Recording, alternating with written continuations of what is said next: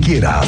Esto es lo más importante en el podcast de Así sucede expreso del 101.1 FM Estéreo Cristal. Bueno, ayer le contábamos aquí de una tremenda fuga de agua en Coyotillos, camino al aeropuerto de Querétaro, ahí por la zona de Navajas. Toda esa zona en donde hay agua desperdiciada, bueno, pues ya supimos que fue. Es parte de un daño al acueducto de Querétaro y por eso están afectadas en el suministro, fraccionamiento como Las Flores, Cinco Halcones, Buenos Aires, que le digo Jardines de Santiago, Colinas Menchaca 1 y 2, El Oasis, Generación 2000, toda la zona de Ignacio Pérez, Independencia, Jardines de San José, Jardines de San José 4, José Ortiz de Domínguez, Libertadores de América, todo lo que es Lomas de San José, Los Arroyitos, Mujeres Independientes. Bueno, todo esto y otras zonas más, como la colonia Nueva Creación, están afectadas con el suministro de agua potable. ¿Sí? Y viene todavía la bronca porque están en la reparación, ¿eh? Y todavía falta. Bueno, pues los socios de la Cámara Mexicana de la Industria de la Construcción de la CEMIC van a apoyar con pipas de agua para poder llevar a la población afectada a la reparación del sistema de acueducto 2. La Cámara hizo un llamado a sus socios para apoyar a la CEA porque eh, desde ayer se informa que presentan una afectación en la tubería en el tramo del municipio del Marqués, por lo que durante el tiempo que duren los trabajos, que vaya usted a saber cuánto tiempo vayan a llevar, el abastecimiento a las zonas afectadas va a tener que ser a través de pipas y va a tener que ser de forma gratuita. Y ya comenzamos a ver los primeros las primeras quejas. Socios de la CEMIC ya han ofrecido el apoyo a la Comisión Estatal de Aguas con algunas pipas que se cuenten con eh, las constructoras, que tengan algunas empresas a través de la Cámara. Han estado solicitando el apoyo de otros socios para poder darle prontitud al tema que se está desarrollando. Va a ser una fría Navidad y lo que resta del año será más o menos similar, las bajas temperaturas. Tú sabes más de esto, Andrea Martínez. Muy buenas tardes. ¿Qué tal, Miguel Ángel? Muy buenas tardes y también a toda la audiencia. Pues así se pronostica una Navidad fría en el estado de Querétaro, incluso con heladas en las partes altas de la entidad. Esto debido a la entrada del Frente Frío número 18 de la temporada invernal 2022-2023 eh, y también por el ingreso de humedad por el Océano Pacífico. Y bueno, al respecto, el coordinador estatal de protección civil, Javier Amaya Torres, indicó que se podrían presentar temperaturas de hasta 0 grados centígrados como mínimas y máximas de 25 grados durante este fin de semana cuando se celebra la Nochebuena y la Navidad. Escuchemos este pronóstico que nos comparte el coordinador estatal de protección civil y también pues los municipios que se verán afectados por las bajas temperaturas. Acuerdo a pronósticos del clima de, para Querétaro, se prevén temperaturas mínimas de entre 0 grados a 5 grados centígrados, con posibles heladas en zonas altas de la Sierra Gorda, como Amealco, Pinal de Amoles y San Joaquín. Eh, la temperatura máxima de hasta 25 grados en la zona metropolitana y en municipios como Pedro Escobedo, San Juan del Río y Tequisquiapan, con cielos parcialmente nublados en la mayor parte del día y rachas de viento de hasta 20 kilómetros por hora. Escuchábamos a Maya Torres apuntó que se observarán cielos parcialmente nublados en la mayor parte del día y ráfagas de viento de hasta 20 kilómetros por hora sin pronóstico de lluvia. Finalmente, bueno, pues llamó a la población a tomar medidas preventivas ante los cambios de temperaturas para evitar enfermedades respiratorias y también, bueno, pues disfrutar de las festividades propias de esta temporada. Esta fue la información, Miguel Ángel. Gracias, gracias, Andrea Martínez. Estamos pendientes. Sí, está haciendo frío en las noches ya lo notamos todos, las bajas temperaturas, sobre todo en las noches, están que se sienten en serio.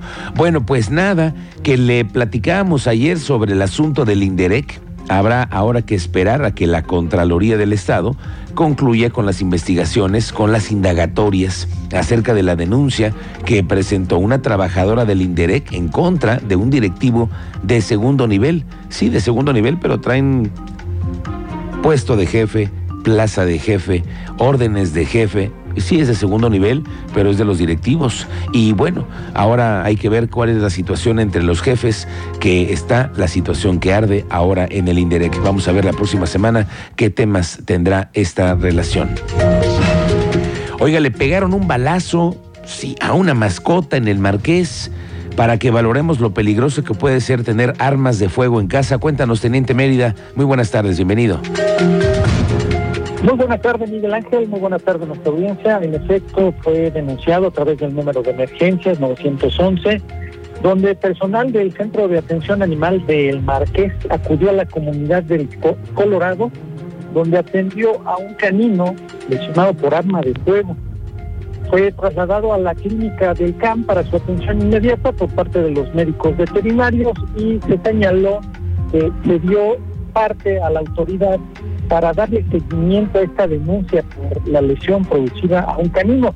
Eh, posteriormente, el mismo personal del Centro de Atención Animal del Marqués apoyó en una diligencia a la Fiscalía General de, de Querétaro por la atención de una carpeta de investigación por delitos contra los animales y personal del CAM, en coordinación con agentes de investigación, acudieron a un domicilio en el municipio de Corregidora donde se logró asegurar una perrita que presentaba lesiones severas. Se refiere que fue trasladada también a las instalaciones del área médica del CAM, donde será atendida hasta su recuperación. Y el Ángel, esta es la información que tenemos hasta el momento. Gracias, teniente. Lo, platicamos más adelante. Qué lamentable, qué mala noticia, ¿no? Totalmente. Oye, la mascota que tenía que, este, que tiene que ver. Sí. Exactamente. Es lo peligroso de tener armas de fuego en casa, para que lo valoremos. Bueno, hablar por teléfono cuando se conduce fue una de las cinco principales infracciones cometidas en Querétaro durante el 2022. La importancia del respeto al reglamento de tránsito va más allá de si se comete o no una infracción que representa una sanción económica.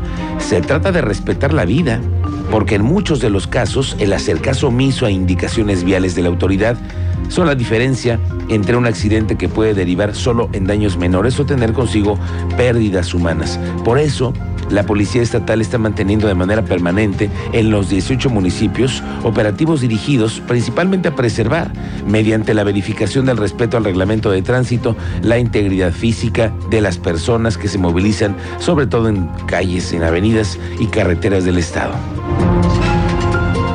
Autoridades municipales de Querétaro anunciaron el adelanto en el horario de recolección nocturna de basura a partir de mañana 24 y el 31 de diciembre. De acuerdo con información de la Secretaría de Servicios Públicos Municipales a través de Alejandra Aro, informó que para estos días, a partir de mañana, la recolección va a ser a partir de las 6 de la tarde. Así que, ojo, Mañana a las 6 de la tarde llega la basura, por lo que se recomendó sacar los residuos una hora antes. Las colonias que tienen el servicio los fines de semana son el Centro Histórico, la Delegación Félix Osores, Carrillo Puerto y Josefa Vergara. De la Torre dice que el resto de la semana el servicio de recolección de basura va a ser de manera normal. Sábado 24 y sábado 31 de diciembre la recolección domiciliaria de residuos del turno nocturno se adelantará a las 6 de la tarde, por lo que pedimos a la ciudadanía que vive en las colonias con este horario sabatino que por la noche saquen su basura a partir de las 5.30 de la tarde en bolsa bien cerrada para evitar derrames. El resto de los días, la recolección se hará en sus días y horarios habituales. Esta medida solo repercute en colonias de la Delegación Centro Histórico, donde tenemos el servicio de recolección de lunes a sábado y de lunes a domingo en el primer cuadro de la ciudad, así como en algunas colonias de las delegaciones Félix Osores, Felipe Carrillo Puerto y Josefa Vergara, donde el camión recolector pasa los sábados por la noche. Pedimos la colaboración y comprensión de la población para sujetarse a esta medida por esta ocasión y que nos ayuden a tener un municipio limpio. Por otro lado, comentarles que mi ejército de aseo está listo para atender todos los eventos tradicionales que están programados en el primer cuadro de la ciudad, con alrededor de 70 personas en operativos de barrido mecánico y manual, así como personal de apoyo para las actividades propias de las siete delegaciones. Hemos estado atendiendo actividades organizadas por el patronato de las fiestas de Querétaro, como el encendido del árbol de la amistad, el nacimiento monumental, la coronación de la reina de la Navidad y continuaremos en próximos días con la cabalgata navideña, el desfile de carros bíblicos, la cabalgata de Reyes Magos, entre otras actividades propias de la temporada. Reiteramos el llamado a la población que asista a estos eventos a que sean responsables con la disposición de sus residuos, pues en el centro histórico contamos con papeleras en las vialidades para que nos ayuden a mantener el primer cuadro en óptimas condiciones. La secretaria de Desarrollo Sostenible del municipio de Querétaro, Tania Palacio Escuri, informó que se atendió entre en este 2022 más o menos a 9 mil MIPIMES a través de diversos programas de capacitación de emprendimiento. También se trata de fortalecer a las micro, pequeñas y medianas empresas de la ciudad. En el año que viene, los programas se van a centrar en lograr la sobrevivencia de estas MIPIMES con la finalidad de que logren superar el umbral de muerte de los negocios. de estas empresas son negocios familiares. Eh, nuestro reto ahora es que los proyectos emprendedores no solamente se impulsen, sino que sobrevivan y por eso desarrollamos este año un programa integral de apoyo al emprendedor y a empresas de reciente creación para dotarlos de herramientas de supervivencia y competitividad. Hoy su mayor área de oportunidad está en transitar a un proceso de digitalización y ahorrar recursos y tiempos en los procesos más complejos y costosos para registrar su marca, diseñar su imagen y consolidarse en los primeros cinco años críticos. Este 2022, el municipio de Querétaro ha logrado... Ayer le platicaba de las ronchas, sí, ronchas que le salieron a varios políticos, sobre todo de otros partidos, por el tema de la aparición de espectaculares, de bardas, de puentes pintados con la leyenda Es Claudia. Sí, es Claudia.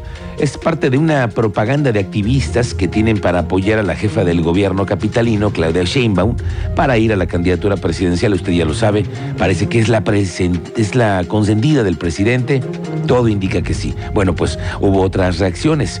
Los espectaculares referentes a esta leyenda de Es Claudia, dice eh, el diputado local de Morena, Cristian Orihuela, que es parte de una campaña y que la propia Claudia Sheinbaum la encabeza.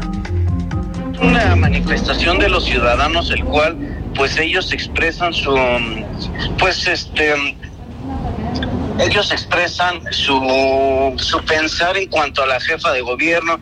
Ellos creen que es una mujer exitosa que ha llevado a la Ciudad de México pues a un nivel pues bastante bueno. Es una es un ejemplo a nivel nacional e internacional la Ciudad de México y ellos están expresando pues este que están a favor pues de una servidora pública que ha llevado pues este unos niveles tan bajos de inseguridad y creo que hay que, mm, que hay que respetar el derecho de expresión de los ciudadanos.